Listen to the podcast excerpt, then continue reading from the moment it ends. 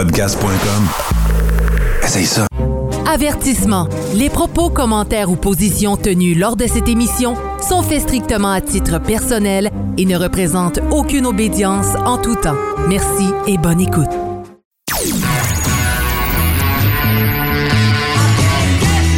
Vous êtes sur Radio Delta, la radio qui rayonne entre les oreilles.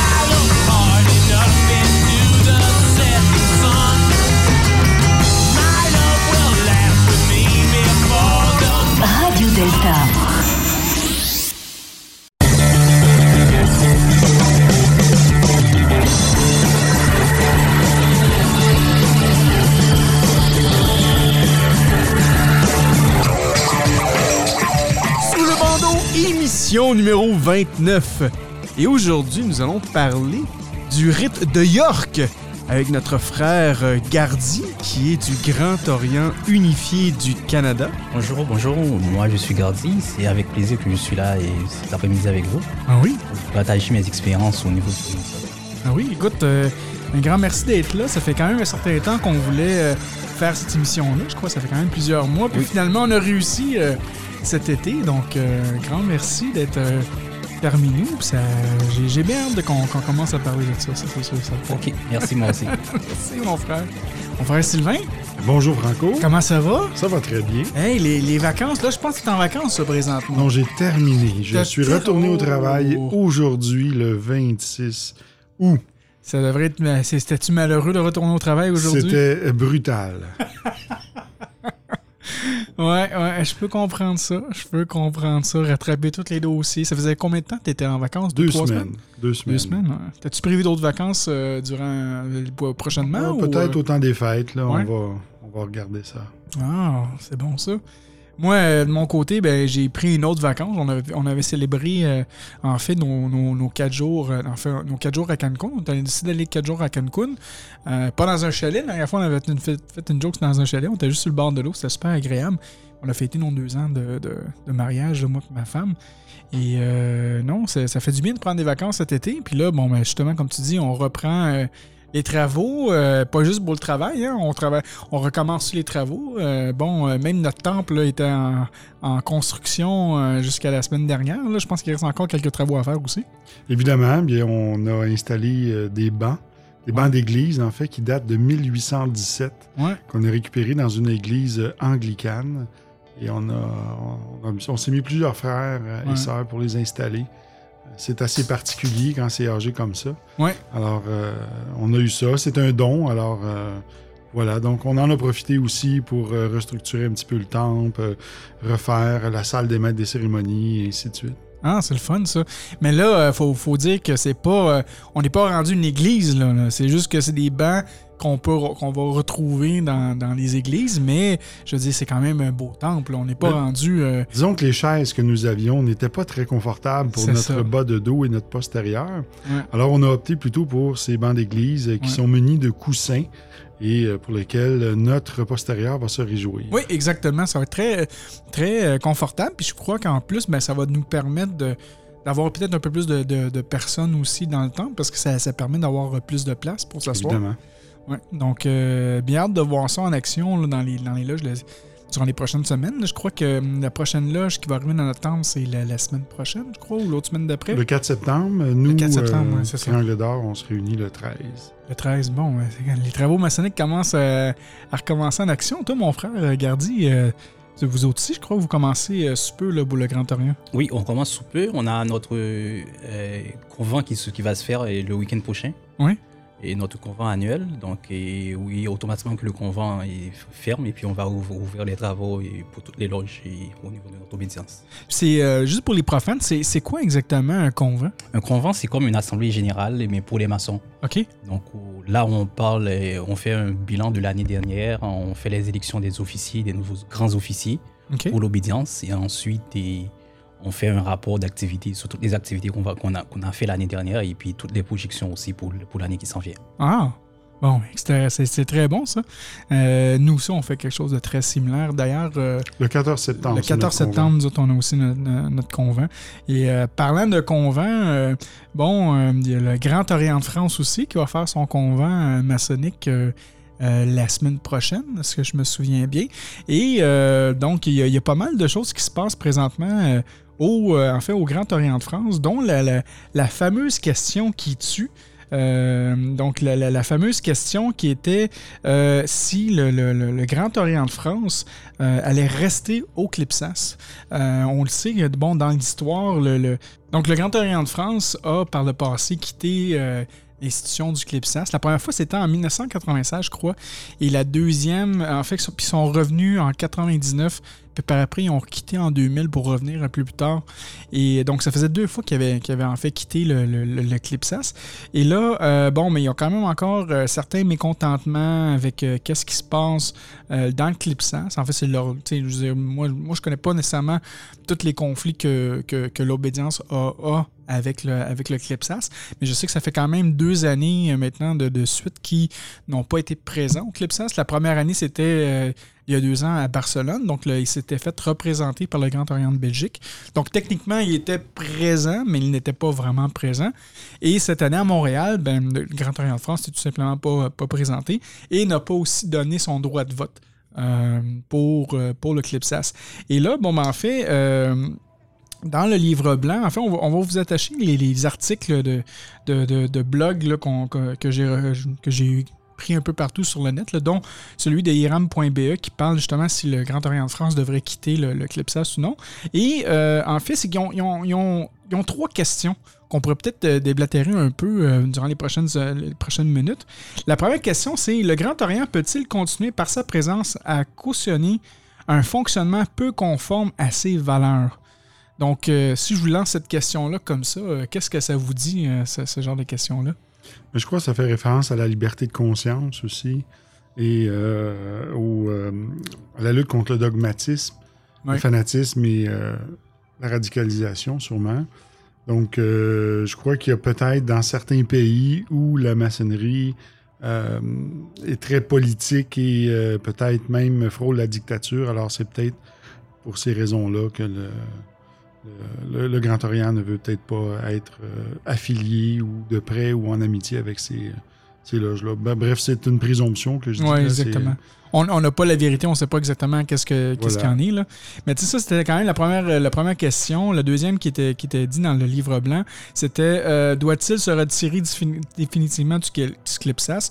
Ça, ça va être quelque chose que, euh, qui, va être dé- qui va être débattu la semaine prochaine, en fait, euh, en France, par le, dans, dans- durant- dans- dans leur convent. Euh, moi, honnêtement, j'espère qu'ils vont vouloir rester euh, au Clipsas. Euh, Il y a quand même des belles choses qui se passent là, on s'entend. Euh, on, le- dit souvent que bon, le Clipsas, euh, bon, il y a un siège, il y a un siège à l'ECOSOC, donc tu sais, le, Conseil économique et social de, l'ONU. C'est quand même quelque chose qui est assez important. Je sais que c'est que, que pas n'importe quelle ONG peut y appliquer, mais il y a des, il y a quand même un processus qui peut être fait pour avoir son propre siège là-bas. Mais le Clipsas l'a déjà, donc c'est quand même quelque chose qui est très bien qu'on peut déjà travailler avec ça. Euh, donc, euh, si disons que le. Puis là, la troisième question vient en fait que si, si disons qu'on dit oui à cette question-là, que le, Grand Orient de France devrait quitter le, le, Clipsas, ben est-ce que le, Grand Orient de France devrait mettre en place une nouvelle structure maçonnique euh, internationale, libérale, dogmatique et démocratique? Est-ce que ça serait pertinent en fait de faire ça? Donc, euh, selon toi, euh, ben, en fait, selon vous, euh, est-ce que vous croyez que si le, le Grand Orient de France décide de quitter, est-ce qu'il devrait partir son- sa, sa propre organisation, là, finalement? Bon, moi, je pense, est-ce que ça va résoudre le problème qui a été posé hein, premièrement? Oui. Parce que si, automatiquement tu passes une organisation et qu'est-ce qu'est-ce- quels vont être les critères de, pour, pour que quel- quelqu'un puisse être membre de, ce- de cette organisation, disons les, des, des organismes et, et ma- maçonniques. Donc, c'est là tout, tout, les, tout le problématique ou bien tout le dilemme là-dedans. Là. C'est oui, tu peux partir d'une organisation, mais et au, final, est-ce que ça va pas être pareil avec le Clipsas? Est-ce que il- arrivé un moment, on va pas avoir les mêmes interrogations qu'on a, qu'on a là- qui sont là maintenant avec le Clipsas, peut-être dans 10 ans Et s'il crée une organisme, s'il crée une autre structure, peut-être dans 10 ans, les mêmes, les mêmes problématiques qu'il qui, qui, maintenant vont, vont, vont re- re- reproduire. Donc, je pense que c'est- à eux de- d'en décider et de, et de voir la pertinence. Et si oui, il y a bon de créer une autre instance maçonnique là- là-dessus. Ouais. Ça revient encore euh, peut-être au euh, réunir ce qui était pas, là, tu sais. Moi, je suis là? Je suis, de- je, je suis porté à croire qu'il faut euh, effectivement s'unir plutôt que se diviser. Ouais. Et tout comme dans une loge, parfois, euh, on est officier et euh, le, le- le conseil en place euh, regroupe des individus qui sont peut-être pas nécessairement dans lesquels nos valeurs ne sont pas d'accord avec eux. Et malheureusement, il faut laisser le temps passer pour ensuite euh, prendre la place et ensuite arriver avec quelque chose de nouveau. Donc, euh, je pense qu'il faut laisser le temps. Puis, euh, le, Grand Orient doit continuer à travailler très fort pour éventuellement y arriver à la présidence du CLIPSAS, si, tel est leur désir. Mais je pense qu'un des points aussi que, que eux avaient, c'était aussi les, les petites obédiences. Je pense qu'il y avait peut-être un problème avec les, les, plus petites obédiences, puis c'est peut-être pour ça aussi qu'ils voulaient euh, peut-être partir, justement, parce que, euh, comme tu disais tantôt, peut-être plusieurs de ces petites obédiences-là n'avaient pas les mêmes valeurs que, que le, grand, que le Grand Orient. Effectivement, et le, le- le problème se situe surtout au niveau des votes. Ouais. On peut avoir six petites obédiences de 50 personnes qui vont avoir le même pouvoir que le Grand Orient, qui en a peut-être 55 000, Ouais. euh, juste au niveau des votes. Donc, ça serait important que ça, ça- ça soit revisé Ouais. et que ça soit euh, juste pour tous. Oui, parce que ça, parce que pour ceux et celles qui ne savent pas, c'est qu'au CLIPSAS, c'est très simple, parce qu'il y a deux types de votes. Tu as le vote d'obédience qui vaut pour un seul vote. Donc, toutes les obédiences ont un seul vote. Puis après ça, il y a, il y a les votes de membres. Donc, tout dépendant du nombre de membres que, que- que vous avez, vous avez soit 1, 3, 5 ou 7 votes. Et le Grand Orient de France, évidemment, a 7 votes côté membre et un vote pour l'obédience. Donc là, ben, si disons qu'on prend un pays, euh, euh, je l'utilise souvent, mais disons, si on prend, disons, le Liban, tu sais, le Liban a 6 obédiences au, au, au CLIPSAS. Donc, si disons que ces 6 obédiences-là décideraient de se mettre ensemble, ben, ça fait quand même 6 voix et aussi 6 en fait six voix de, de, et 6 voix pour les obédiences contre le Grand Orient de France que lui a 7-1. tu sais.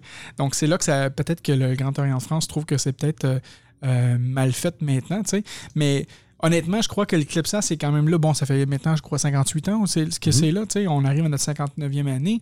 Euh, oui, ça a été créé peut-être dans le temps pour contrer un peu qu'est-ce que la Grande Loge Unie d'Angleterre a fait, mais ça a fait des enfants, ça a fait des petits, on, on dit en bon québécois.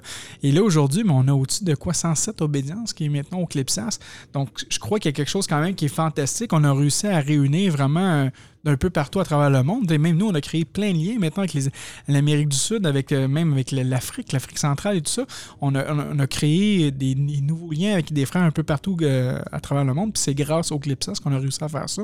Donc je crois que tout simplement, en tout cas, moi, mon opinion, c'est que on devrait peut-être juste s'asseoir les, les- les- tout le monde ensemble puis essayer de trouver un compromis puis de voir qu'est-ce qu'on pourrait faire pour justement euh, pouvoir garder le Grand Orient de France parce que, tu sais, euh, pour moi, le Grand Orient de France, c'est quand même les, les- grands sages du, du, du CLIPSAS en tant que tel. C'est eux qui ont été les membres fondateurs. C'est eux qui ont créé le CLIPSAS aussi avec l'appel de Strasbourg. Donc, ce serait, ce serait un peu triste de voir euh, ces, ces- ces- ces frères-là, ces frères et sœurs-là de nous quitter, finalement.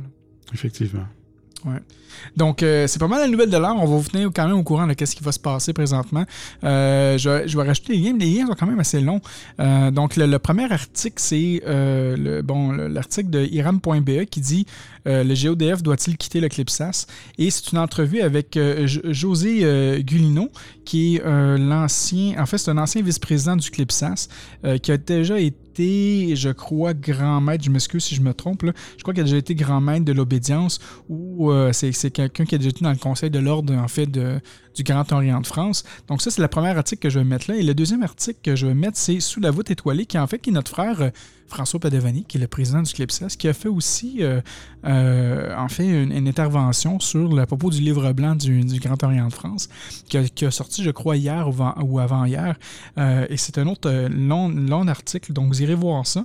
Et ça va peut-être vous donner une petite idée de qu'est-ce qui se passe présentement dans, la sphère maçonnerie, mais la sphère maçonnique internationale, le côté libéral. Donc, euh, ces deux articles-là que je vais mettre euh, prochainement dans les euh, dans, notre, dans, notre- page, dans notre page Facebook. Sinon, dans les autres nouvelles, Sylvain, écoute, on, a, on a eu quand même plusieurs, en fait, de plusieurs, deux séries, de, un- un- une série télévision et euh, un film qu'on a, qu'on a découvert il y a quelques temps. Je vais te laisser commencer avec le film euh, Illuminated. Et oui, c'est un film que j'ai trouvé sur Internet, en fait, dont la sortie a eu lieu le 30 juillet. Je crois que je suis le premier au Canada qui l'a commandé. C'est un film euh, du nom de Illuminated qui est produit par CBCS Cincinnati et par Johnny Royal. C'est un film qui raconte la vraie histoire des Illuminati. Euh, pas les Illuminati qu'on connaît aujourd'hui, qui sont com- complètement différents, que je vais expliquer par la suite, mais les Illuminati de l'époque qui ont été fondés par Adam Weishaupt.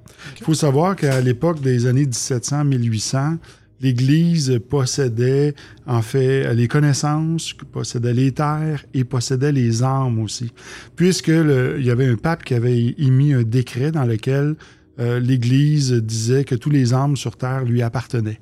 Ah. Alors, euh, évidemment, à cette époque-là, toute forme de progrès aussi était proscrit par l'Église. Donc, le progrès scientifique, le progrès de la médecine, de la science, tout ça était interdit. hein. Vous étiez amené au bûcher ou excommunié. Alors, les gens ont commencé à se réunir en loge et commencé à pouvoir échanger. Et euh, par la suite, il y a Adam Weishaupt, qui lui était un praticien de droit, qui étudiait aussi le droit canon. Et de là, a infiltré la maçonnerie, euh, s'est rendu jusqu'au grade de compagnon et a créé sa propre école initiatique qui a été inspirée un peu de la maçonnerie. Et par la suite, avec ses membres, il a infiltré la maçonnerie pour aller chercher ces gens-là, jusqu'au jour où, après plusieurs années, le grand maître de Hongrie, euh, qui s'était joint à Adam Weishaupt, a découvert que tout ça était la vision d'un seul individu. Que ce n'était pas une connaissance ancestrale qui provenait euh, de livres anciens ou de... euh, bref, euh, donc euh, Adam Weishaupt, le, le grand maître de Hongrie, a quitté et beaucoup de gens l'ont suivi et fut la chute des Illuminati. Et par la suite, Adam Weishaupt a dû s'exiler de Bavière. donc, ça- et par la suite, l'ordre s'est éteint.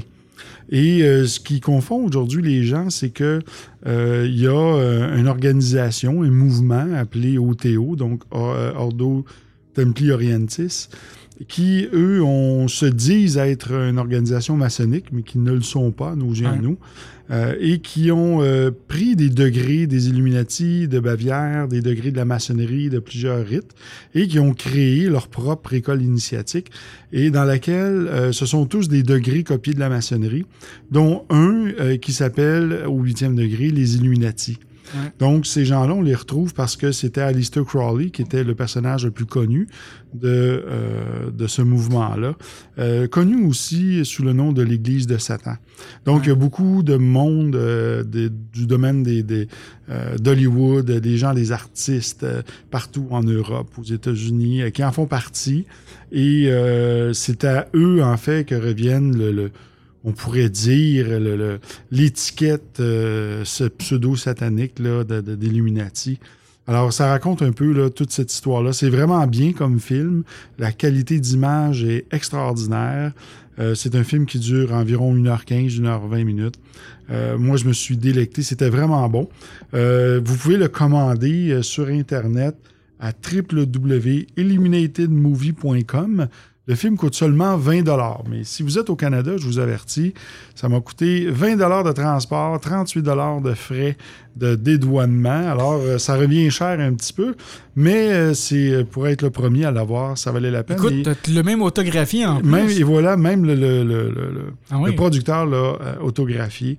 Alors voilà, ça c'était le premier film. Le deuxième maintenant, Le deuxième. c'est un film qu'on retrouve, un documentaire Ah, de ben, cinq épisodes Une série, ouais. qu'on retrouve sur Netflix Oui. qui s'appelle The Family. Et The Family, c'est euh, l'histoire d'un- homme euh, très connu aux États-Unis, mais connu dans le monde politique euh, pour, euh, pour ses actions. c'est un homme qui prônait beaucoup Jésus-Christ et qui a parti un mouvement. C'est pas lui qui l'a parti, c'est celui avant lui, que je peux pas nommer le nom parce que je m'en rappelle pas. Mais en voyant la série, vous allez voir qu'il y a un mouvement fondamentaliste chrétien qui a infiltré euh, les gouvernements euh, américains, même Donald Trump aujourd'hui en fait partie, euh, Barack Obama, la, famille Bush, tous les membres du Congrès en partie y, ont adhéré à ce mouvement-là. Et c'est la même chose ici au Canada. Et chaque année, ils organisent un petit déjeuner, prière nationale. d'où on retrouve là, tous les- les partisans de ce mouvement-là. Euh, c'est assez controversé. Je vous invite à, à voir cette série-là. Je me suis délecté là aussi, puisqu'on s'aperçoit que les créateurs du Nouvel Ordre mondial, ce n'était pas la maçonnerie, Hein? mais c'était le mouvement, la famille qu'on appelle. Alors, c'est une organisation qui n'a pas de nom officiel, ils ne font pas de publicité, ils ne font pas de recrutement. Euh, par contre, ils ont des endroits là, pour former les gens, ils choisissent les conjointes. C'est très, c'est très particulier. Ouais, Je vous invite à, suivre euh, cette série-là. Je pense que j'ai écouté euh, peut-être 3 ou 4 sur 5. Euh, puis moi, ça m'a ça m'a fait capoter. Ben, en fait, j'écoutais ça quand- pendant mes vacances à Cancun. entre deux, en deux coups de soleil, là, j'écoutais ça dans, dans, dans- dans ma chambre. Puis justement, le fait de voir que ces gens-là euh, pouvaient vraiment convaincre les, euh, les, les hauts dirigeants en disant au nom de Jésus, euh, puis au nom de la chrétienté, euh, vous devez déclarer la guerre à tel pays pour telle affaire parce qu'ils sont musulmans, puis tout ça. Puis tu peux voir vraiment les stratagèmes qu'il y avait, puis ça, il- c'est- c'est- écoute, c'était épouvantable. ce qui là. était très inquiétant dans ça, c'est qu'il disait euh, puisque c'est Dieu qui vous a choisi pour gouverner, Ouais. donc tous vos péchés vous seront pardonnés. Donc vous pouvez faire le mal, euh, être un pédophile, être tout ce que vous voulez. On va mettre un trait là-dessus, on, Ouais. va vous oubli- on va oublier ça, puis on va vous protéger. Ouais. Donc c'est c'est très, c'est très inquiétant quand on voit ça. Mais j'aimerais intervenir là-dessus parce que c'est pas nouveau. Si on regarde, il y a de ça quelques siècles avec, avec la, avec la colonisation, c'était le même et, et- et vecteur qu'on avançait pour, pour coloniser. On a dit que oui, et la colonisation, et les, et même pour les guerres saintes, on, on disait que c'est Dieu qui, qui donnait au, au pape ou bien à quelqu'un d'autre le pouvoir de, Oui. de- de faire tout. Donc, disons, c'est encore une fois, c'est l'histoire qui se répète, mais à l'heure de 2.0, à l'heure- à l'heure de l'Internet. Eh oui. Oui, ça, ça revient à la même chose que euh, les plus grandes guerres dans le monde, depuis le début des temps, c'est des guerres religieuses. Je veux dire, euh, je me- moi, ça- en regardant cette série-là, ça ne change totalement pas mon opinion là-dessus. Je dis, non, non, c'est c'est toujours une guerre de religion. tu sais. C'est- comme ça. Puis il y a, y a beaucoup. Mais je ne sais pas tout le monde qui est comme ça. là. Je dis pas que c'est juste les chrétiens qui sont comme ça ou les musulmans. tu sais. Là, dans ce cas-là, c'est vraiment un groupe extrémiste chrétien. Puis je, je- pas que je m'en attendais pas, mais je, parce qu'il y en a déjà eu beaucoup dans l'histoire des groupes extrémistes chrétiens, mais que ça existe encore aujourd'hui, euh, je suis très, très, très surpris. Là. Ce qui est intéressant dans l'histoire, c'est que la maçonnerie a amené le siècle des Lumières, a amené euh, un éveil euh, dans la, la population, dans, le domaine des sciences, dans le domaine de la médecine. Et euh, par la suite, on voit que dans les années 50, la maçonnerie a commencé à, à diminuer. Et c'est ce mouvement-là qui a pris place avec Douglas Coe, qui était celui qui, était, qui a, qui a pro- propulsé ce mouvement-là. Un homme quand même euh, qui semblait très bien, mais qui était aimé de tous et connu de tous, évidemment, en politique. Est-ce que, tu, est-ce que tu te souviens si cette personne-là est encore vivante ou. euh? Non, il est décédé euh, il y a quelques années. Et ici, au Québec, il y avait un représentant aussi, je l'ai trouvé, il est décédé en 2018. OK. C'était l'homme qui s'occupait de, de- de tout le monde ici. Alors, euh, moi, je vous invite à écouter cette série-là. Moi, j'ai cherché par la suite les petits déjeuners et prières ici nationales et je me suis aperçu que tous les membres de nos partis politiques ici sont présents là, en font partie. Euh, donc, c'est drôlement inquiétant. Wow. Ben écoutez, vous irez voir ça. Ça s'appelle The Family sur Netflix.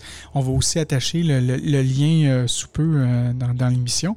Mais c'est quelque chose. Si vous croyez que les, que, que les ou ben les, les francs-maçons dominent le monde, allez, allez- écouter cette, cette série-là, puis ça va vous donner d'autres informations vraiment euh, très intéressantes. Je vous dis, moi, ça, a changé ma perspective totalement. Euh, souvent, moi, j'entendais parler que c'était les, mafias, ou il y avait, d'autres groupes qui pouvaient contrôler, mais le fait de les voir en action, puis le fait que l'émission montre vraiment des vraies archives vidéo sur qu'est-ce que eux faisaient aussi. Donc, c'est- intéressant de voir ça. C'est pas des histoires inventées. C'est vraiment, ils arrivent avec des faits accomplis, des archives vidéo, puis ils vous montrent comment eux pensaient, puis comment eux agissaient avec les gouvernements d'aujourd'hui. Donc, euh, c'est assez, euh, assez épeurant quand même. Effectivement. Euh, sinon, ben, c'est pas mal tout dans les nouvelles. La seule chose que j'ai manqué, c'est en fait le, remerciement des, de nos patrons hein, puis de nos radiodiffuseurs. Donc, euh, euh, pour ceux et celles qui contribuent à notre émission, parce qu'on est quand même rendu à l'émission numéro 29. hein, et depuis l'ém- l'émission numéro 1, on a eu quand même pas, pas mal de, bat- de patrons. On est rendu à 13 patrons présentement euh, qui, nous contre, qui nous donnent des sous à tous les mois pour, euh, pour l'émission. Encore une fois, un grand merci pour ceux qui veulent contribuer. Mais vous allez sur patreon.com, barre oblique sous le bandeau. Vous avez trois forfaits. Vous avez le forfait à 3 le forfait à 5 et le forfait à 7 par mois. Et là, en tant que tel, j'ai envoyé toutes les pins à tout le monde. Donc, tout le monde devrait avoir reçu vos belles pins. D'ailleurs, mon frère euh, Gardi, tu as reçu, toi, la pin avant tout le monde il y a quelques mois de ça. Oui, mais moi, à la réunion du Clipsa, j'étais l'un des premiers à avoir le pin. Et Ah parce oui? que je suis un fan de Sous le bandeau depuis, Ah oui? de- depuis et pas long. Donc, donc, et je suis sous les bandeaux et régulièrement sur le net. Et toi aussi, mon frère. Donc, j'ai été l'un des premiers à avoir le pin de Sous le bandeau qui est vraiment super. Et abonnez-vous et sou- sou- soutenez Sous le bandeau. Et puis, vous allez avoir votre pin sous peu. Yes, exactement. Merci, mon frère. Puis d'ailleurs, on a eu euh, notre sœur euh, euh, Cap Jazz qui a justement nous a envoyé des photos qu'elle est partie avec son conjoint en vacances un peu partout sur la planète. Et là, ben, ils prennent des photos ils emportent la pin sous le bandeau. Donc, la pin fait du voyage. Elle se promène, euh, notre, fameuse pin sous le bandeau. Donc, on, on la salue. D'ailleurs, c'est une maître podcaster. Mais si on commence avec les, pierres brutes, donc le forfait à 3 on a l'émission Le Fat Pack avec Beau Tracks et la, et la gang du Fat Pack qui nous contribue à 3 par mois. On a Alexis. Euh, comme auditeur flamboyant, ben, on a Cindy, Nico, Raphaël et Michel. Euh, comme euh, maître podcaster, on a Danny, Dominique, notre frère Eric qui vient souvent à, l'émission.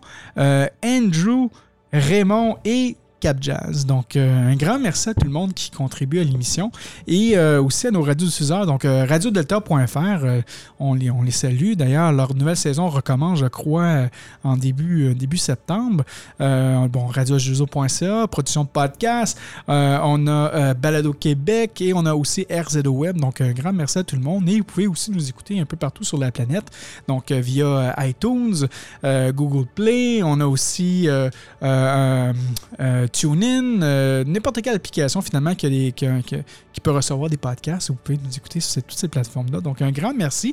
Les chiffres continuent à monter. C'est épouvantable. Je crois qu'on est rendu pas loin de 40 000 téléchargements euh, juste pour cette année. Donc, c'est quand même assez euh, apprécié dans plus de 108 pays. Donc, un grand merci à tout le monde.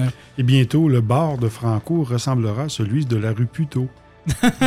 c'est ça. On salue nos frères de la Grande Loge de France. D'ailleurs, ce soir, euh, Sylvain, c'est quoi qu'on boit ce soir? Alors moi, je bois un Pete Moss, qui est un whisky Oui. euh, de tourbe qui est, euh, qui est très bon, euh, qui permet de digérer, en fait. vous pouvez digérer n'importe quoi avec ça. C'est très puissant. D'ailleurs, c'est cette bouteille-là que mon frère Sylvain m'a offert en cadeau. Et c'est lui qui décide de Que la j'aurais dû garder d'ailleurs. C'est ça. Non, non, non, je, je- je l'apprécie de l'avoir, mais c'est mon frère Sylvain qui la vide en même temps. Donc, finalement, tu as juste à acheter une copie aussi de cette bouteille-là. Ça aurait été excellent. Mais quoi qu'elle est quand même très, très bonne, la bouteille. Merci beaucoup, Sylvain. Et pour moi, puis mon frère euh, Gardy, écoute, euh, je lui ai donné un, un petit rhum épicé qui s'appelle le, le Blackpool. Euh, qui est un rhum euh, qui vient des Caraïbes, qui est absolument euh, sensationnel. C'est une bouteille que j'ai reçue à ma fête cet été. Et tu vois, regarde, elle est déjà quasiment à la moitié de fête, cette bouteille-là. Je devrais peut-être plus la, la déguster, mais c'est tellement bon que ça, ça, ça, ça- c'est comme je du regarde miel. euh, bouteille, c'est plus que la moitié, c'est presque le trois quarts. Bon, tu vois, fait qu'il va me falloir une deuxième bouteille. Donc, si un auditeur qui veut m'envoyer une deuxième bouteille de Blackpool, je vais l'apprécier. la, mais- la seule chose que je te, je te promets, la prochaine Oui. fois que je vais venir ici, je vais venir avec euh, le rhum Barbanco. C'est un rhum d'Haïti, parfait. qui est aussi. euh, et on a trois versions là-dedans. Et je t'apporte ça, je te, je te le dois. OK, Et parfait. puis, comme ça, tu vas, tu vas me dire des, des nouvelles là-dessus. Excellent. Fait que tu viens la, la- la prochaine émission, c'est ça? Il n'y a pas de souci, il n'y a pas de souci. Il n'y a pas de souci, il n'y a pas de souci. La prochaine émission, je peux venir. Ou bien, maintenant, je sais la maison, c'est pas trop loin de chez moi en plus. Et puis, là, je t'apporte ça sous peu. Yes! Hey, moi, j'aime ça. Moi, j'aime ça, avoir des nouvelles bouteilles de rhum. là. C'est le fun. Alors, ce bref moment est une, euh, une annonce euh, pour euh, Alcoolique Anonyme. C'est ça, on va envoyer des dons euh, alcooliques anonymes à cause de ça. Mais euh, non, non, mais c'est, écoute, écoutez, euh, c'est, une chose, par exemple, tous les ben, en fait, tout le monde met en priorité les membres Patreon. Ceux et celles qui veulent venir participer à l'émission, ben, c'est très simple, vous nous envoyez un message euh, privé à sur la page Sous le bandeau sur Facebook. Donc, facebook.com barre oblique sous le bandeau, on va quand même faire la publicité. Et si vous, voulez, si vous désirez venir en studio pour écouter l'émission en direct, mais vous avez le droit au bar aussi. Donc, vous pouvez vous servir dans le bar pour Ils doivent porter le bandeau. Donc, Exactement. Ils ne sauront pas ce qu'ils vont boire. Exactement. Donc là, on va leur sortir une bouteille. D'ailleurs, j'ai une bouteille de rhum ici qui est quand même assez unique. C'est une bouteille qui vient du Burkina Faso. C'est une bouteille de rhum qui a été faite à la main. Euh, et ça a pris trois bouteilles avant d'être capable de la recevoir au Canada.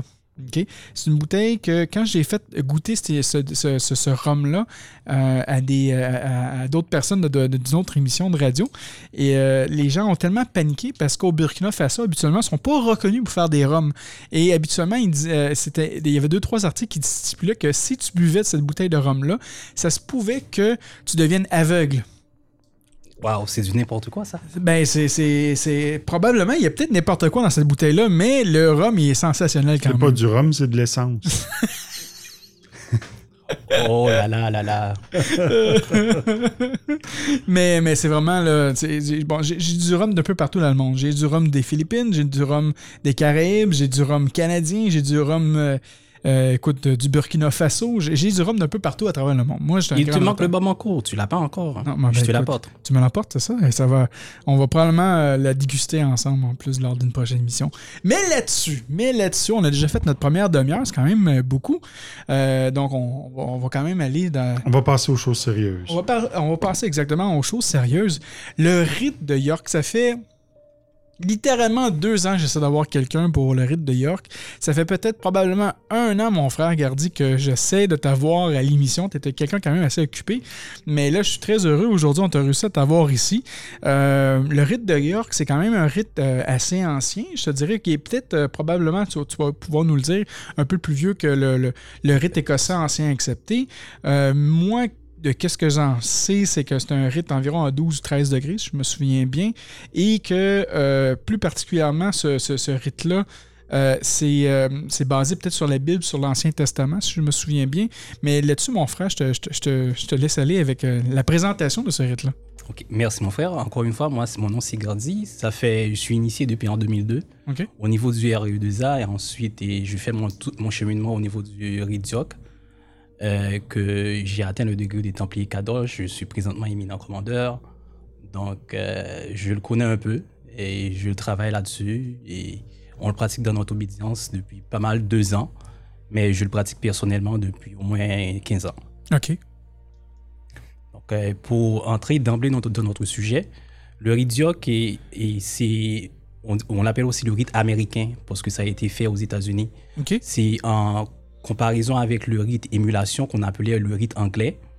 Et, mais à la base, on a les trois premiers degrés symboliques et comme on sait dans tous les rites maçonniques. Oui. Ensuite, on a les degrés, les, les chapitres de Royal Arch qui contient le degré de McMaster, de Passmaster. Maintenant, on dit un Passmaster virtuel parce qu'on ne donne pas vraiment euh, le Passmaster, mais c'est un degré qui est. qui- au- il y a déjà plusieurs années qui était réservé vraiment au, au maître passé. Et on a le degré de très excellent maître. Et ensuite, on a le degré de Royal Arch en tant que tel. À côté de ça, on a des, on a des degrés cryptiques qu'on Ok. appelle, qu'on appelle les, les conseils cryptiques. Il y a trois degrés là-dedans. Il y a le Royal Master, le Select Master et puis le Super Excellent Master. C'est quand même des. euh, je veux dire, euh, moi, je suis un super excellent master. Il est super excellent maître. C'est. Ouais, c'est hein. c'est un peu spécial, mais Ça fait pompeux un peu. très, très pompeux. Et puis là, a- après, après les, conseils, le- les conseils cryptiques, on a présentement les, les- la commanderie, OK? où on a et le degré de, du chevalier de, de la Croix-Rouge, ensuite le, le degré de chevalier de Malte, ensuite le dernier degré qui est le chevalier templier en tant que tel. OK. Donc, plus ou moins, en gros, on a. Et ensuite, il y a des degrés honorifiques et dépendamment et de l'obédience, dépendamment du pays, ça varie beaucoup.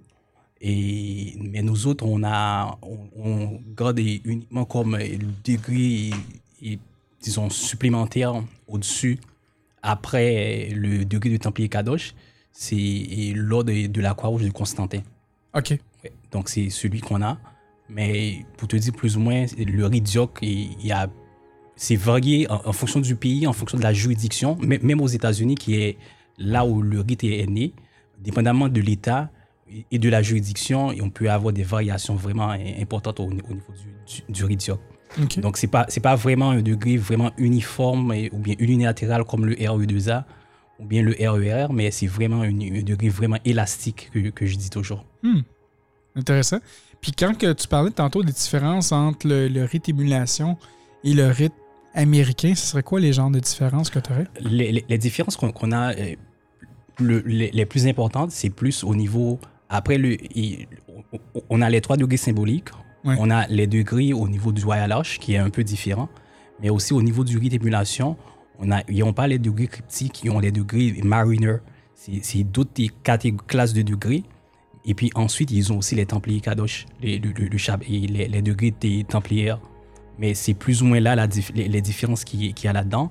Mais ensuite, sur, les, sur ce qu'on appelle les, les, degrés des Templières, la, commanderie, ça varie beaucoup dépendamment du pays, dépendamment de la tradition, dépendamment des, des cultures aussi. Donc, c'est un degré très riche et très varié. Et comme je le dis toujours, comparativement avec d'autres degrés comme le RE2A ou bien le RER, où il y a une, plus ou moins une uniformité dans les degrés, mais le Ridioc est vraiment élastique comme, comme degré. C'est l'une des raisons pour laquelle que je préfère. Est-ce qu'on pourrait dire que le rite de York est vraiment teinté de la culture du pays où il est, pratiqué? Bien sûr, on peut le dire parce que je le dis toujours, moi j'ai été, exalté euh, dans mes degrés au Ridioc en Haïti. Et mes expériences que j'ai et avec des frères qui sont ici, des frères québécois qui ont les degrés et au niveau du Ridioc, on les a conférés. Et, et aussi qui ont des degrés, d'autres degrés dans d'autres autres chevaleries. Ils nous disent que nous autres, l'ordre de chevalerie qu'on a au niveau du Ridioc, c'est vraiment différent de ce qu'ils trouvent ailleurs. Ah ouais. Ouais, ouais, c'est très différent. C'est vraiment teinté de une partie de culture. C'est vraiment parce que, et on- comme je te l'ai dit, est-ce que, c'est- et le- disons, l'héritage templière, c'est pas un héritage uniforme. C'est pas un héritage que personne dans le monde peut se réclamer qui a l'origine, l'originel du Ouais. et- et de, de- de- de la tradition templière. Mais l'esprit templière et l'esprit spi- spirituel que, les chevaliers templiers nous ont laissé nous a permis que on peut aller n'importe où et associer et prendre de la culture de ce pays. C'est ça l'origine des Templiers. Lo- lo- Lorsque les Templiers ont été en Orient, ils ont été là-bas, mais ils ont ils n'ont pas peur de se mélanger aux frères musulmans, de savoir exactement c'est quoi leur religion, c'est quoi qu'ils font. Donc c'est quoi, pour moi ça, c'est l'héritage principal. Et de, de, la, de, de la spiritualité templière. Mais d'ailleurs, on avait déjà parlé dans, dans l'émission numéro 2, en fait, c'est les Templiers, euh, qu'il y avait des Templiers même sur le côté musulman. Je Jacques. Demolay il avait des contacts euh, très précis avec. euh, Même le secrétaire de Jacques de Molay était Ouais. musulman. oui, c'est ça. Donc, c'est oui, c'est ça, c'est fantastique. Mais pourquoi que le, le rite de York, on dit qu'il est euh, particulièrement basé sur la Bible puis l'Ancien Testament? Et on, on- on dit ça, c'est parce que les, les, c'est une, une euphémisme de, de le dire parce que les, si on prend les, les gars de Templiers qui terminent le degré, tu n'as pas l'Ancien Testament. On a vraiment quelque chose d'actualité qui a été passé au, au Moyen Âge, donc on n'a pas. Mais pourquoi on dit que ça a été basé sur l'Ancien Testament? C'est plus ou moins au degré de Royal Arch et de- des des degrés cryptiques qui sont vraiment basés sur l'Ancien Testament. Les- le degré de Royal Arch, c'est bâti avec les douze et l'une des bases importantes de ce degré, c'est les douze tribus d'Israël. Donc, et on, on vraiment travaille là-dessus. Ensuite, pour les degrés de McMaster, on a, on a la deuxième construction du temple. Oui. Donc, c'est pour cette raison qu'on dit que le, de- ce degré, le degré de Ridioc, le, le Ridioc base beaucoup sur l'Ancien Testament. C'est parce qu'au niveau de ces deux et parties du- de- des deux sectes de degrés du Ridioc, on travaille vraiment uniquement sur l'Ancien Testament. Ils ont toutes les histoires qu'il y a là-dedans, toute la philosophie qu'il y a là-dedans. C'est des, histoires venues de, de l'Ancien Testament, mais qu'on trouve brusquement changées au niveau des, des, des gars de Templiers à la fin. Ah, wow. Fait que les gens qui disent que le. que. qu'en maçonnerie, on, on, on respecte pas la religion, quoi que ce soit, on a peut-être un peu la preuve avec le York, on a, quand- on a quand même une certaine euh, euh, relation avec ça. Oui, exactement. Au niveau du Ridioc, moi je le dis, il y a autom- automatiquement qu'on est dans, dans des degrés templières, on est dans. Il y a beaucoup du monde qui pense que c'est un degré très chrétien. Et oui, parce qu'à l'origine, les, les chevaliers templiers, c'était des moines guerriers.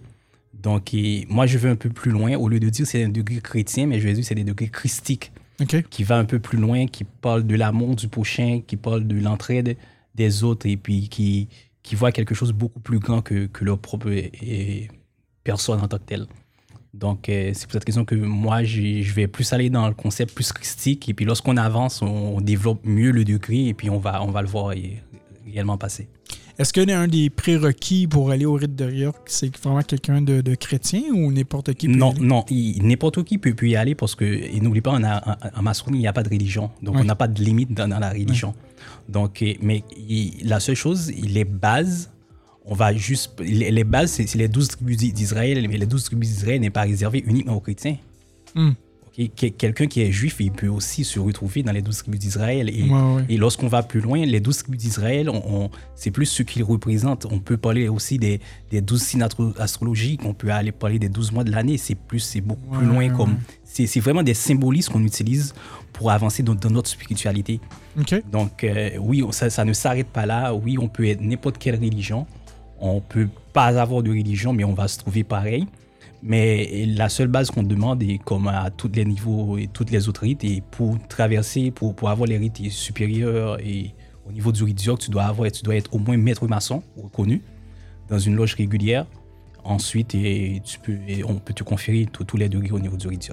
Si on parle euh, du. euh, en fait, euh, tantôt tu parlais du, du, du, mark, du, du Passmaster, qui était euh, maintenant donné virtuel. Pourquoi vous le donnez virtuel?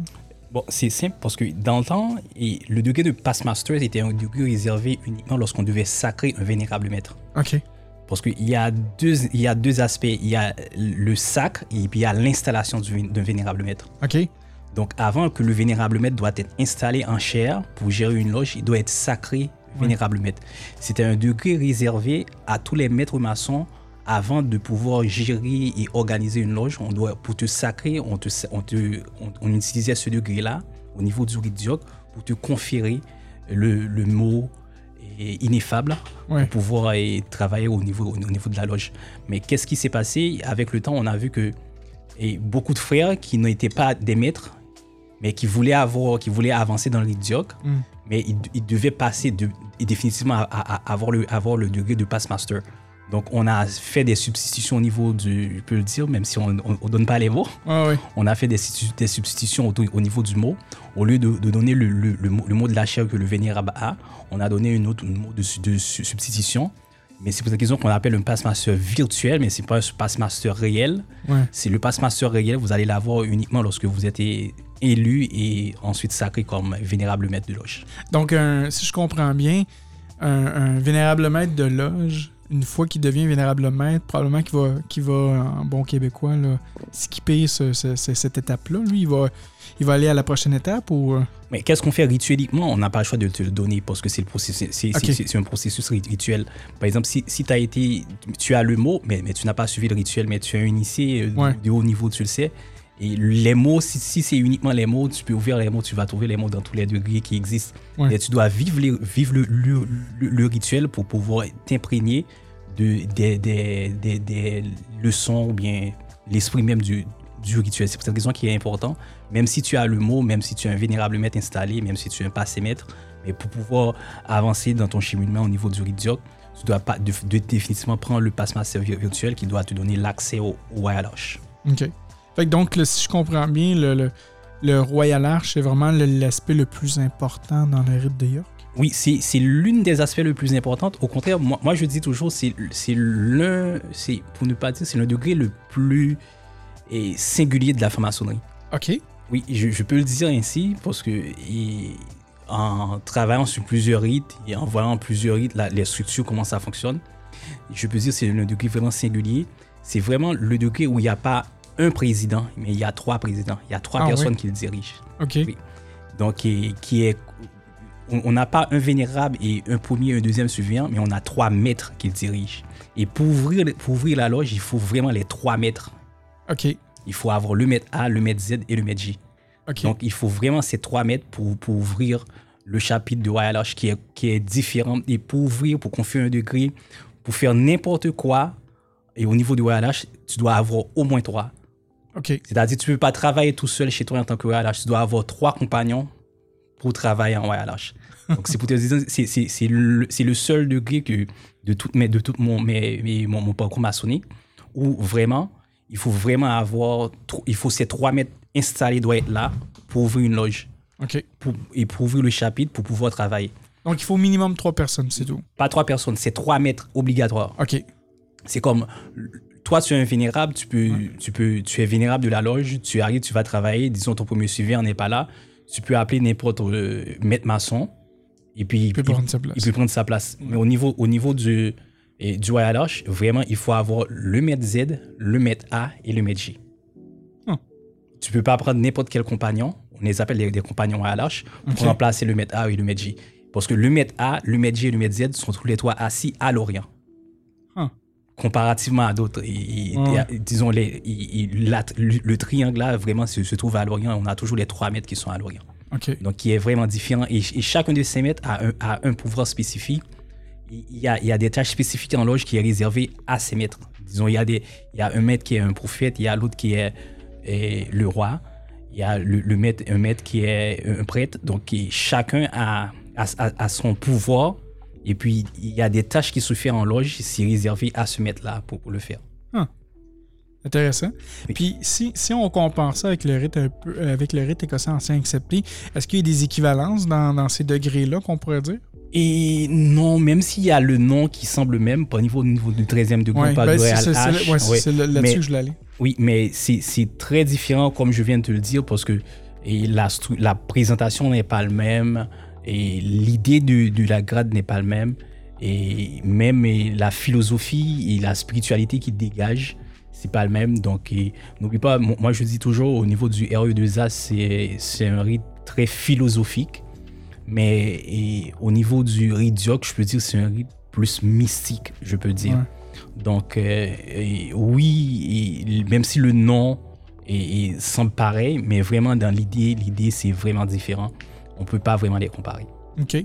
Qu'est-ce qui ferait en sorte que- qu'un quelqu'un décide d'aller soit vers le rite de York ou le, le rite écossais accepté? Ce serait quoi les. euh, euh, ce serait quoi les avantages d'un côté ou de l'autre pour justement euh, choisir le, le rite qu'il voudrait avoir? Bon, moi, à mon humble avis, c'est comme on dit en- lorsqu'on rentre dans la maçonnerie, et on, sait- on, on doit chercher nous-mêmes ce que ce qu'on ce qu'on veut dans la maçonnerie. C'est Ouais. pas la, la franc-maçonnerie, c'est pas c'est c'est l'une des rares des écoles de pensée où il n'y a pas une, un organigramme et puis tu dois te fitter là-dedans. Ouais. Mais c'est la franc-maçonnerie qui doit fitter en fonction de tes demandes, en fonction de Ouais. tes besoins.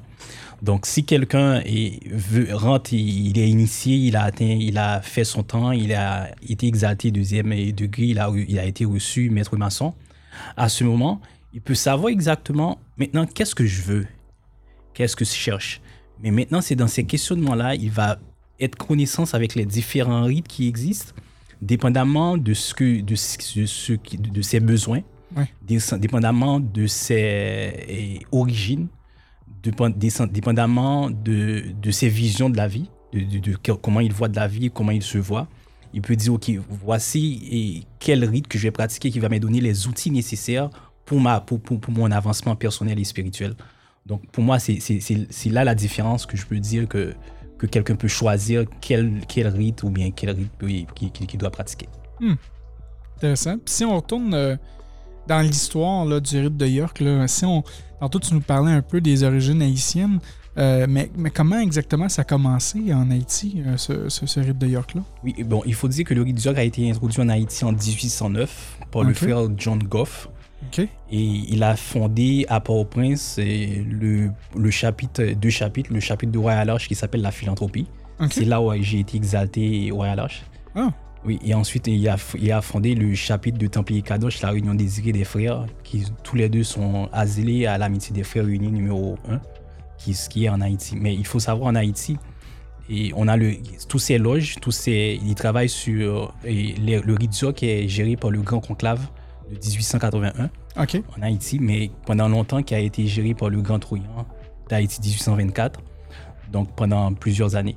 Mais on, on dit le Grand Troyan d'Haïti 1824, même si les loges sont postérieures et à- antérieures à 1824, c'est parce que nous autres en Haïti, on a été libérés, on a été indé- indépendant, eu notre indépendance en 1804. OK. Après notre ind- indépendance politique et économique en 1804, en 1824, on a eu notre indépendance maçonnique et puis on a eu les patentes de la Grande Loge d'Angleterre pour pouvoir faire le tout.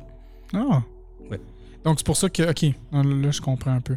Puis, mais, mais c'est quand même drôle parce que le, le, le rite de, de York vient des États-Unis, mais vous l'avez eu quand même de De l'Angleterre. l'Angleterre. Et là, par après, tu me dis que l'Angleterre le font quand même différemment Oui, que. oui, parce que, parce que qu'est-ce qui arrive, vu notre proximité avec les États-Unis, Ouais. c'était plus facile de développer les bases de ce et en Haïti, comparativement avec, avec l'Angleterre, mais on a vraiment les mêmes bases.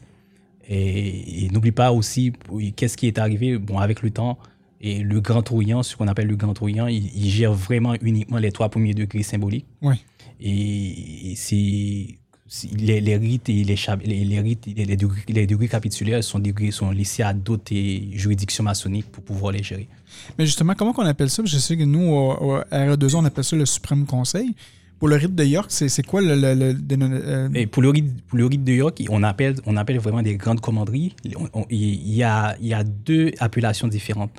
Il y a, y a soit les grands conseils de, de Maître Z, qui forment des grands collèges du Royal Arch, ou bien des grands conseils pour, pour, les, pour les degrés cryptiques et les campements et, et les grandes commanderies qui gèrent vraiment les, les degrés de Templiers.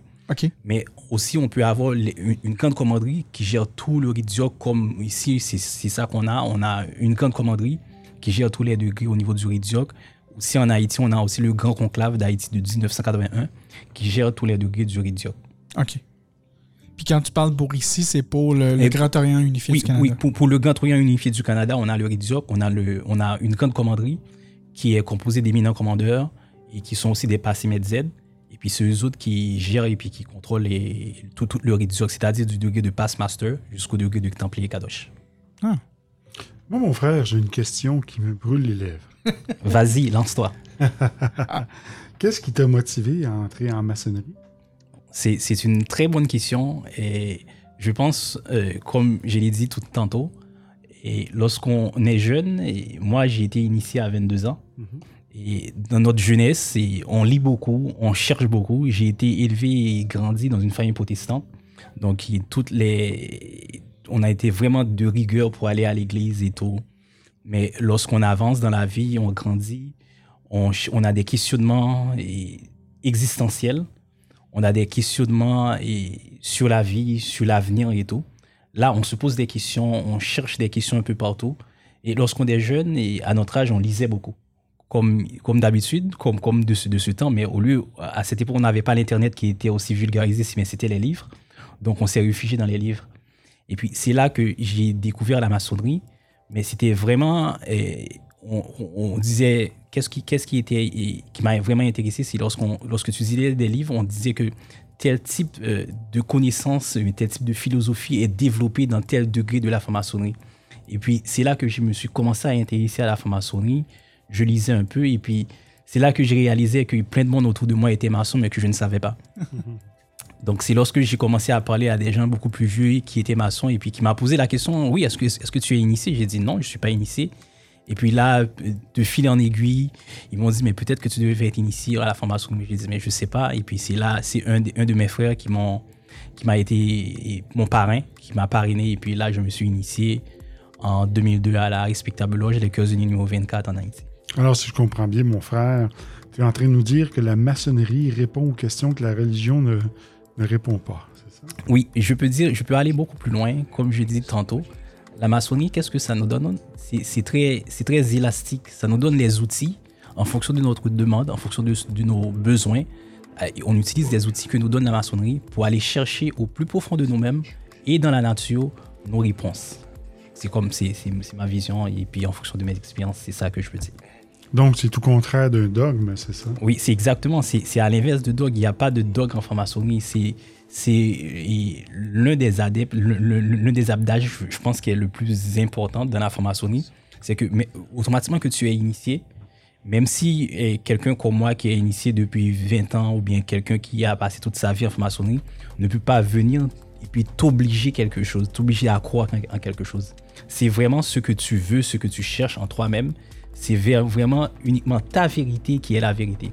C'est pas la vérité d'un autre frère ou bien d'un vénérable ou bien d'un éminent commandeur ou bien d'un sérénissime grand maître, mais c'est vraiment votre vérité qui est la vérité. Donc pour moi, c'est cette question-là que la franc-maçonnerie a répondu. Et je pense que c'est la franc-maçonnerie m'a donné tous les outils et puis tout au cours de mon parcours initiatique et, et tous les degrés que j'ai que j'ai acquis au niveau des différents rites, ça m'a donné différents outils et à chaque période que je vis à- dans ma vie personnelle et profane, je peux utiliser ces outils-là pour mon avancement spirituel et personnel. Et dis-moi, mon frère, comment vois-tu la place de la maçonnerie dans l'avenir? C'est une très bonne question. Mais je pense que la maçonnerie sera toujours d'actualité. Et parce qu'il va toujours avoir et, des personnes qui vont toujours poser cette interrogation et, sur eux-mêmes. Et il va toujours avoir cette, la maçonnerie va toujours laisser nous donner cet espace-là on peut toujours avoir la liberté de penser. Et tu vas, tu vas penser ce que tu veux sans jugement. C'est ça, c'est ça, la, c'est, c'est- ça le- le- le- des, des trucs les plus importants.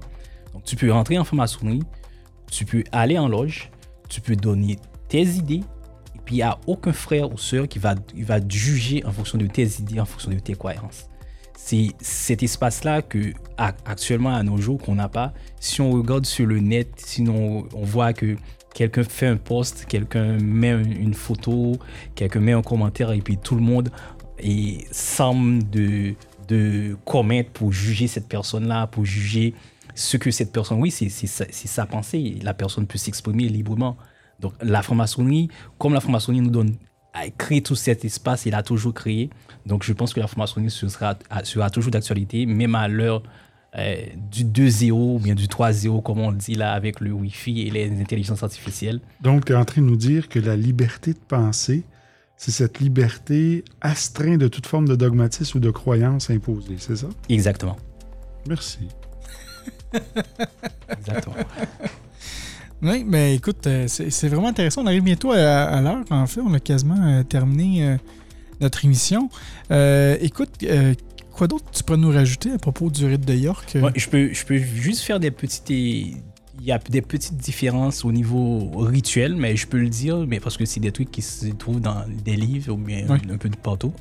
Et au niveau du rite d'York versus le RE2A, même au niveau des trois degrés symboliques, on a le deuxième surveillant qui se trouve vraiment au midi comparativement et au rite au RE2A, au RE, RER aussi, où le premier et le deuxième surveillant se trouvent vraiment, à- et, disons, à l'orient du temple, à, Oui. à- à l'occident du temple. En fait, je dirais, ça, ça- ça dépend. Parce que la, la Grande Loge de France, elle, va quand même mettre le deuxième surveillant euh, sur le côté de la colonne du Midi pour regarder les, euh, les apprentis.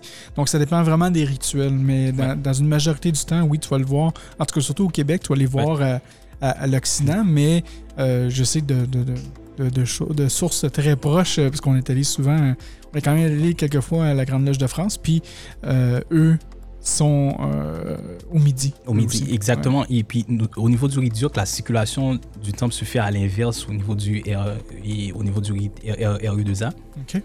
Et il y a aussi des petites eh, variantes dans les pas, euh, dans les pas d'apprentis. Et puis, euh, comme aussi au niveau du York, il n'y a pas le frère expert et qui a beaucoup d'ouvrages au niveau du RE2A, n'est pas présent. Et au niveau du York, on a le frère, on a, on a deux frères, c'est les frères diacres, premier et deuxième diacre. Oui. C'est quoi leur fonction juste à ces diacres-là? Et le frère, on a le premier diacre qui est toujours derrière ou à droite du vénérable maître. OK. Et puis on a le deuxième, le deuxième diacre qui est toujours derrière ou à droite du premier surveillant. Le premier diacre, son, son rôle est de porter les ordres à tous les officiers de la loge de la part du vénérable.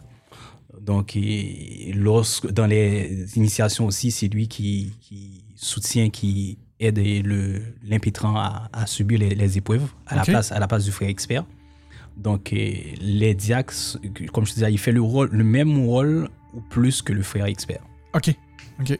Je crois, est-ce que c'est c'est commun chez vous ou peut-être c'est plus peut-être du côté de la, euh, de la Grande Loge du Québec qu'on va voir ça ou peut-être du côté émulation, mais il y a aussi toujours un frère à l'extérieur du temple. En anglais, je pense qu'on l'appelle le Tyler. Est-ce que c'est quelque chose qui est similaire aussi euh, de votre côté? Non, ça, ça c'est le tuileur.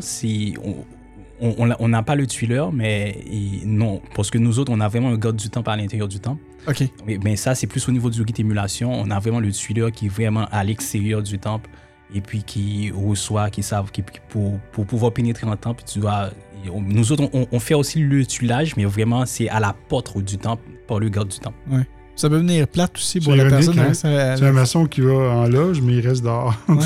Moi, je, je crois trouve qu'il est rémunéré même pour. euh, À la Grande Loge du Québec, porte. oui. Ouais, à la Grande Loge du Québec, ils vont le rémunérer parce que ça vient un peu plate de, de passer une journée euh, à l'extérieur à rien faire. là. Il y en a même qui apportent leur iPad, là, ce que j'ai compris, là, qui vont regarder leur émission pendant qu'ils surveillent le temple. là, mais c'est sûr que c'est toujours mieux de l'avoir à l'intérieur. À l'intérieur, oui. il oui. peut- Moi, je pense que c'est- un peu spécial. euh, Comme chaque rite est, est libre de, de, de s'organiser et de gérer particulièrement. Mais je pense, à mon humble avis, c'est un peu plate. Et tu vas en loge et puis tu, pas, tu participes pas aux travaux. là. C'est ça. Moi, moi, je trouve que c'est un peu plate. Et puis. Mais quoi que j'ai déjà vu des frères là, dormir en loge. Là. Ouais. Pas Ça- chez ça nous, revient- là, mais. Ça revient à la même chose que Oui. finalement d'être à l'extérieur. Et ça, ça c'est plus que spécial. ça, c'est plus que spécial. Mais dormir en loge, et... moi, je, je dis toujours, pour venir en loge, tu dois vraiment avoir la disposition. Si tu es fatigué, si tu si t'es pas là, tu peux rester chez toi. Il n'y a pas d'obligation à venir en loge. Euh, tu as uniquement tes obligations ritueliques par rapport à, à- par rapport à ta loge, par rapport à ton, à ton obédience, c'est ta quotité. Et ensuite, tu dois faire tes travaux lorsqu'il, lorsqu'il, il- tu dois prendre des, au- au- prendre des, des- des augmentations, mais au- à, à part de ça, tu n'es pas, il n'y a pas d'une obligation que, que le vénérable te fait pour que tu puisses venir en loge. Si on, on- on- on passe rapidement sur le, le Grand Orient euh, unifié du Canada, euh, qu'est-ce que tu peux nous dire de ton obédience? Bon, mon obédience, on, on a trois loges actuellement. On a deux loges qui travaillent au RE2A. Oui. On a une loge qui travaille au niveau du RIDIOP. On, nous autres aussi, on, on a tous les chapitres et degrés capitulaires au niveau du RE2A. On a les, les loges de, de perfection de 4e à 14e degré. On a et les chapitres de 18e degré. On a les aéropages jusqu'à à 30e degré. Aussi, on a les- le, le Suprême Conseil au niveau des 33 degrés. Ensuite, au niveau du Ridioc, comme je viens de dire, on a, on a les chapitres du Royal Arch, on a le Conseil cryptique qui est en formation présentement, et aussi on a le chapitre de Templier Kadosh qui travaille depuis deux ans, parce que c'est un chapitre un peu très particulier et puis qui a beaucoup d'exigences et ritueliques, disons, et qu'il faut, qu'il faut vraiment être à ça, qu'il faut vraiment avoir une équipe assez solide pour, travailler dessus. Ça veut dire que tu un maçon au Grand Grand Orient unifié du Canada. C'est, ça participe souvent à des tenues par mois. C'est quoi vos, vos tenues minimum que vous devez faire? Ah, je peux te dire, il y a des fins de semaine qu'on reste pas chez nous. il y a des fins de semaine entières, comme vendredi, samedi, dimanche, et on est, par exemple, si des- il n'y en a pas beaucoup, mais on a environ autour de neuf frères qui ont vraiment, on a, on a, on a plus que ça, on a une, disons, une vingtaine à une trentaine de frères qui ont tous les degrés jusqu'à 30e degré et Templier Kadosh. Là, il y a toujours des activités à presque tous les week-ends, comme le week-end dernier, le week-end, avant le week-end dernier, on avait le chapitre de Templier qui travaillait. Le week-end passé, on a le chapitre de 18e qui, venait à peine de travailler. Et ce week-end-là, on va avoir notre convent. Donc, après le convent, on va avoir le chapitre de Royal Arch qui travaille. Donc, on est pas mal occupé comme ça. Ma femme ne serait pas contente que je sois parti toutes les fins de semaine. Non. Il y a, il y a- il y a- il y a des fins de semaine, vraiment, les trois jours, comme les fins de semaine durant des mois de mai, les fins de semaine de Pascal, les fins de semaine du mois de novembre. Il y a des fois, c'est vraiment chaud et on travaille deux à, on a deux à trois tenues par fin de semaine. Wouhou! Wouh! C'est, c'est, ouais, ça, c'est des, c'est des marathons maçonniques qu'on appelle ça. C'est des très Ce gros marathons. Des rencontres en cire chaude. Exactement. Puis si il y a des frères et sœurs qui aimeraient avoir plus d'informations sur le Grand unifié du Canada, comment qu'on fait pour vous, pour vous rejoindre? Bon, il y a le, on a notre, on- vous pouvez nous contacter sur notre email, le grand secrétariat du Grand Orient Unifié du Canada. Je peux donner, je vais, je vais t'envoyer les, Oui. les coordonnées Oui. du, du grand secrétaire. Et tu peux, on peut toujours nous, nous contacter. C'est le- notre grand secrétaire, c'est le vénérable maître Lutigar Douillon. Et notre euh, sérénissime grand maître, et c'est Juan David Ancien. Aussi, on a le très puissant éminent commandeur. Au niveau du rite écossais, qui c'est André Dauder Jean Denis. Et aussi, on a notre grand éminent commandeur. Parfait. Et vous êtes une loge exclusivement masculine, je crois. hein? Oui, on est une loge exclusivement ma- ma- masculine, mais on accepte des sœurs peuvent participer à nos travaux. Ah, c'est bien. Oui, on, on- on accepte n'importe quel frère et sœur, mais on n'initie pas et on a- on on- on ne donne pas des degrés à des, à des sœurs. Mais je peux te dire, c'est en, discussion, et même depuis deux ans, c'est en discussion au- autour dans, dans l'obédience, mais et comme à l'origine, nous autres, on a été initiés en Haïti, et le canton d'Haïti de 1824, c'est une obédience exclusivement masculine. C'est l'une des raisons pour laquelle qu'on a hérité de cette euh, euh, décision-là. Mais je peux te dire, depuis deux ans, c'est vraiment en gestation, on le pense. Mais on doit créer les structures, on doit créer, parce que pour nous autres, au niveau rituelique, et oui, on, tu peux, on peut initier une, une- une femme, mais on, on peut, il y a des accommodations ritueliques qu'on doit avoir Ouais. et qu'on doit les mettre en place pour pouvoir, pour pouvoir faire le nécessaire. Donc, c'est en discussion depuis pas mal de deux ans, mais on doit, on doit avoir les accommodations nécessaires pour pouvoir faire le pas. Fantastique. Écoute, euh, mon frère, euh, sur, ces, sur ces belles paroles, je vais te laisser avec le, le- ton mot de la fin. Ok, bon, moi, qu'est-ce que, comme mot de la fin, je vais dire à tous les frères et sœurs, ou bien tous les non-initiés qui écoutent cette émission, de continuer à, premièrement, à soutenir sous le bandeau, Merci. à, à être un, un des patrons. Oui, effectivement. Patreon.com, Patreon.com, euh, oui, sous le bandeau. sous le bandeau. Et ensuite, et je veux et encourager toutes les initiés et toutes les mystiques. Lorsque je dis mystique, et tu es un initié, mais tu peux être, tu peux être un mystique sans être initié. Mais automatiquement que tu es un initié, tu, vas te chercher, tu vas être un mystique. Et tu vas te chercher, et puis je vais, le- je vais leur dire de continuer à travailler sur le, sur leur pierre brute et à faire le travail de tout maître, maître maçon, c'est de réunir tout ce qui est pas. Sur ce, j'estime avoir dit. Merci, mon frère. Frère Sylvain, euh, ton mot Je de tiens la à fin? remercier notre frère aussi pour euh, sa, sa contribution et sa générosité de venir nous parler de, de son rite et de son obédience. Et moi, je terminerai en disant, euh, ceux qui désirent se procurer le film Illuminated, Oui, euh, www.illuminatedmovie.com. C'est, euh, on peut se le procurer pour euh, 20 dollars. Et aussi, ne pas manquer sur Netflix la fameuse série de Family. On vous invite à regarder avec euh, ardeur. Et euh, sur comme mot de la fin, bien, je vous dis euh, bonjour à la prochaine. Et euh, je crois que notre prochaine émission, on a un invité très particulier. hein. Est-ce qu'il est trop tôt Oui. pour le, le il est dire? peut-être un peu... Ben, je sais pas s'il est trop tôt. En fait, cet invité-là, nous a confirmé euh, qu'elle est, qu'elle, allait venir à l'émission. Ça, c'est sûr et certain. Je sais pas si c'est, la- le mois prochain. Mais je peux vous dire que c'est quand même une, euh, une figure publique au Québec. Euh, c'est un ancien joueur du Canadien de Montréal, euh, des Oilers d'Edmonton et des Coyotes de Phoenix. Je On pas dit pas le nom. nom. On dit pas le nom. Mais ça va être pas mal facile de trouver c'est qui exactement. Euh, c'est un frère de la Grande Loge du Québec qui, euh, en fait, qui s'implique beaucoup en maçonnerie, mais, mais aussi dans, dans plein de causes qui lui tient à Humanitaire. cœur, humanitaires, dont les Shriners, en fait. il participe beaucoup à, à- en fait, à l'hôpital des Shriners pour aider les enfants malades et tout ça. Et euh, donc, on essaie d'organiser ça pour le mois prochain. Donc, euh, euh, en milieu de mois, on devrait le recevoir en studio à la maison. Euh, et si c'est le cas, ben, c'est sûr que le studio va être ouvert aussi à tous les auditeurs s'ils veulent venir. N'oublie pas que. et tu vas être bienvenu aussi. Oui, j'a- j'attends l'invitation pour apporter le rhum Babanco qu'on doit déguster Ah, le- à, à- à la prochaine émission. Le Ouais. coût d'entrée est une bouteille euh, de votre choix. oui, je, je vais faire une liste sur Facebook là, de toutes les rums que j'ai besoin. Là. Puis vous pourrez les emporter. Ça va être parfait. Non, non, mais sérieusement, si vous voulez, si vous voulez faire un tour la, la- la semaine prochaine, euh, ben, pas la semaine prochaine, mais non, le mois prochain, euh, vous serez les bienvenus. Vous pourrez nous envoyer un message là, sur facebook.com baroblique sous bandeau. Ça va me faire plaisir. euh, de, de vous accueillir. J'aime toujours ça, avoir des, des auditeurs. Puis surtout maintenant que la maison ici est gigantesque. là, mon studio, là, il est très grand, donc on peut on enlève la table de poker, là, puis on, on peut rajouter Ouais. une dizaine de bancs en arrière. Là. Donc euh, ça, ça se fait, ça se fait très bien. On pourrait avoir un auditoire. Oui, c'est ça, c'est On peut l'auditoire. avoir une loge ici aussi. On peut avoir euh, littéralement une loge ici. Ma femme risque d'avoir euh, de moins aimer ça si On a des chaises euh, à vendre au temple, justement, pour toi. Oui, c'est ça. Puis des colonnes aussi. Je peux prendre Oui. des colonnes en plus puis les placer devant le devant l'entrée de, de, de, de, mon studio. Fait que c'est, oh oui, ça, on va repartir une loge. Là. Écoute, euh, j'ai des maillets ici, j'ai des chandelles, puis j'ai de l'alcool en masse. Donc, on peut, on peut s'occuper de ça, il n'y aura pas de problème. Donc, euh, donc c'est ça. Donc, la semaine prochaine, euh, pas la semaine, ah, maudit, probablement, probablement qu'il va venir la semaine prochaine. Je n'arrête pas de le dire, il va, il, va, il va se proposer pour la semaine prochaine.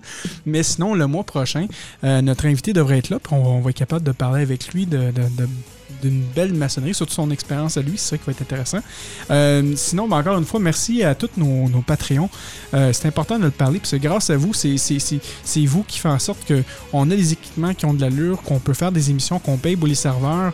Euh, donc, merci au Pierre Brut, le Fat Pack, Alexis, aux, audit- aux auditeurs flamboyants qui est Cindy, Nico, Raphaël, Michel, et aux maîtres podcasters, donc euh, Danny, Dominique, Eric, Andrew, Raymond et euh, Cap Jazz. Là, j'essaie de voir quel autre euh, goodies qu'on pourrait faire pour nos auditeurs. Donc là, on a fait les pins sous le bandeau, mais je crois qu'on pourrait peut-être refaire une autre batch de chandail ou peut-être des casquettes. Faudrait voir une idée de comment qu'on pourrait faire des, des choses là, avec la- l'emblème sur le bandeau à, à don- à donner à nos auditeurs. Parce que j'aime ça donner plein de cadeaux, moi. Les tabliers sur le bandeau. Oh mon dieu! Est-ce qu'on pourrait porter ça en loge, des tabliers sur le bandeau? Hmm. Hum, C'est une très bonne question. Ouais, ben en fait, si on le fait bleu York, on pourrait peut-être pas pire, hein? Ça Non, pourrait mais être- regarde, j'ai une idée. Les, les gants sous le bandeau, là, on peut le porter? Ah oui, c'est une gants? excellente. Eh oui, les gants, les Ah gants oui? sur le bandeau, oui, oui, peut les effectivement. porter? Oui. On peut les porter parce que oui, euh, on peut, on peut les utiliser à n'importe quel degré et puis Ouais. on porte les- nos gants et à souder. Il y a sûrement des frères qui vont nous demander des gants sous le soutien-gorge, mais nous, on n'en a pas. Non, celui-là, c'est ça, c'est une autre émission, ça. Ça, c'est une autre émission. On, on va partir cette émission-là dans, dans, dans un mois ou deux. On va, on, on va travailler là-dessus. Il est temps qu'on ferme l'émission, là. Donc, euh, donc là-dessus, mesdames et messieurs, ben, je vous dis à la prochaine émission, au mois de septembre. On va avoir très hâte de vous présenter ça. Et mon nom, c'est Franco, avec euh, mes deux co-animateurs, euh, Sylvain et Gardi. Et on vous dit euh, à la prochaine émission. À la prochaine. À la Merci. prochaine. Bye bye. Bye.